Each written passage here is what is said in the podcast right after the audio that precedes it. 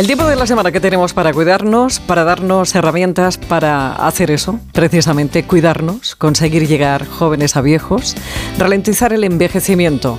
Y muchas veces hablamos aquí en el treinta y tantos de estas arrugas, de la flacidez, hablamos de ese paso del tiempo en nuestro organismo, pero ¿sabe qué es lo que se nos olvida? Se nos olvida el cabello. Y el cabello también envejece.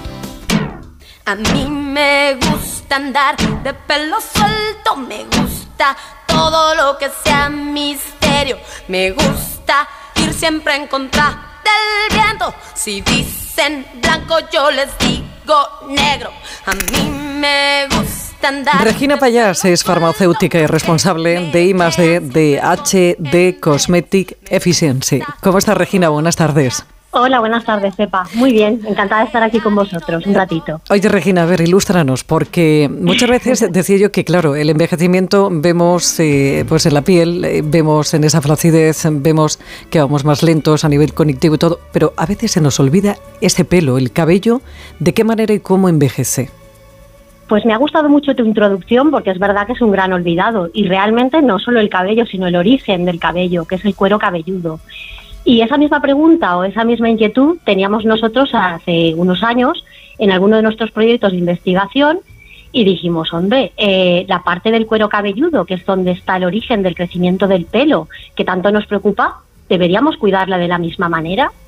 Y realmente hemos comprobado que sí, porque realmente envejece. Y aquí estamos pues para aportar soluciones. Claro, hasta que no vemos que el, cabello se queda en el cepillo, en el peine, en el lavabo, ahí no vemos que, hay un problema, pero, pero indudablemente el paso del tiempo, ¿de qué manera afecta al cuero cabelludo y sobre todo a ese pelo que se hace débil?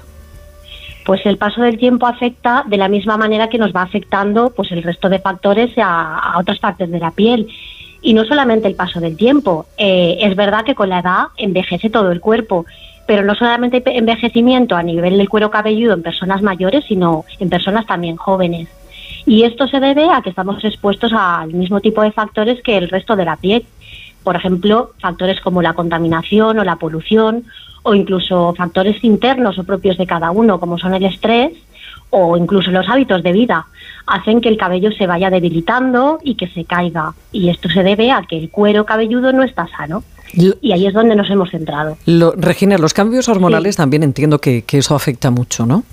Totalmente, totalmente. Los cambios hormonales son uno de los factores que hacen que el cuero cabelludo envejezca.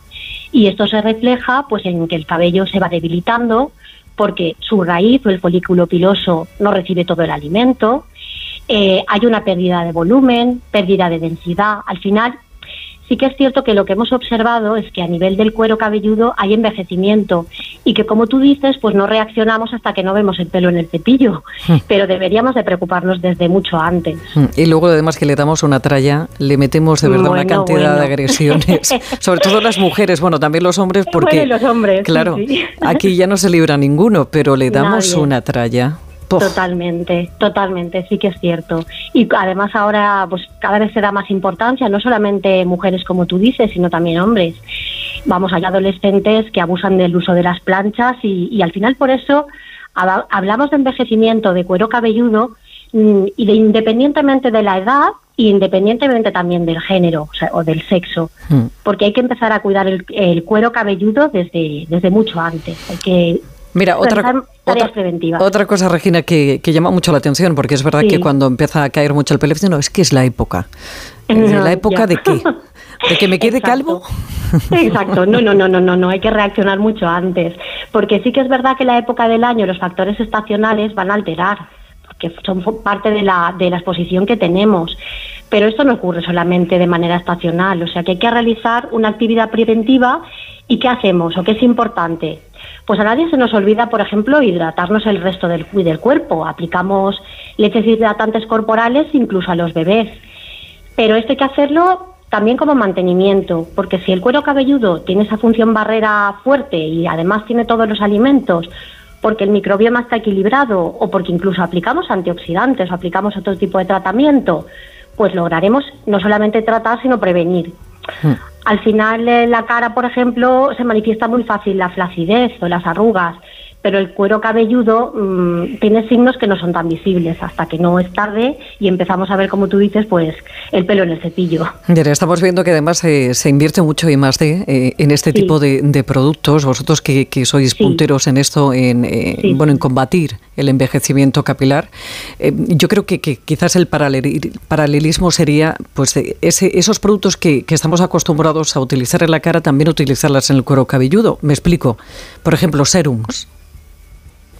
Totalmente, totalmente de acuerdo. Sí que es verdad que se hace una gran labor de investigación o de I D a nivel de cosmética y lo que hicimos es, ¿por qué no trasladarlo esto a nivel de cuero cabelludo? Realmente los problemas son los mismos, con lo cual las soluciones también pueden ser las mismas y pueden servirnos, siempre adaptadas a esas características especiales que tiene el cuero cabelludo.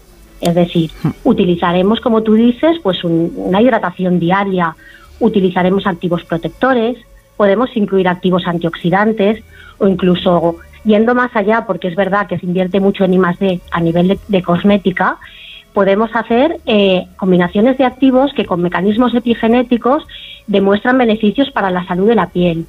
Esto ya lo hicimos nosotros eh, hace unos años en un proyecto que trasladamos a tratamientos eh, para la cara y nos planteamos, ¿y por qué no aplicarle un cuero cabelludo? Y la verdad es que la solución es un éxito y, nos da la razón. Y ya para terminar, Regina, eh, ¿qué es lo que habéis visto vosotros cuando la gente empieza, bueno, pues que con estas líneas capilares a utilizarlas ante el envejecimiento?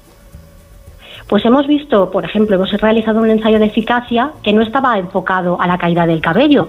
Simplemente lo que queríamos demostrar es que si hidratábamos, manteníamos en el equilibrio el microbioma y además eh, utilizábamos este tipo de activos antioxidantes, la consecuencia iba a ser mejorar la salud del cabello, disminuir la fragilidad capilar, aumentar la densidad, que es lo que al fin y al cabo pues, mm, busca el consumidor o buscamos todos porque si el cuero cabelludo está sano, pues aporta esos beneficios mm. y al proyecto pues es de éxito. Rajira Payas, farmacéutica responsable de IMAD, de HD Cosmetic Efficiency, que, bueno, son punteros en esto que, que hablábamos del envejecimiento capilar. Eh, Regina, te agradezco mucho estos minutos, te mando muchos besos. Muchas gracias a vosotros por darnos la oportunidad de mostrar un poquito la tarea de IMAD que se hace desde Cosmética. Está mejor que nunca, ya nada le hace daño y miente cuando dice que tiene treinta y tantos. Y ahora una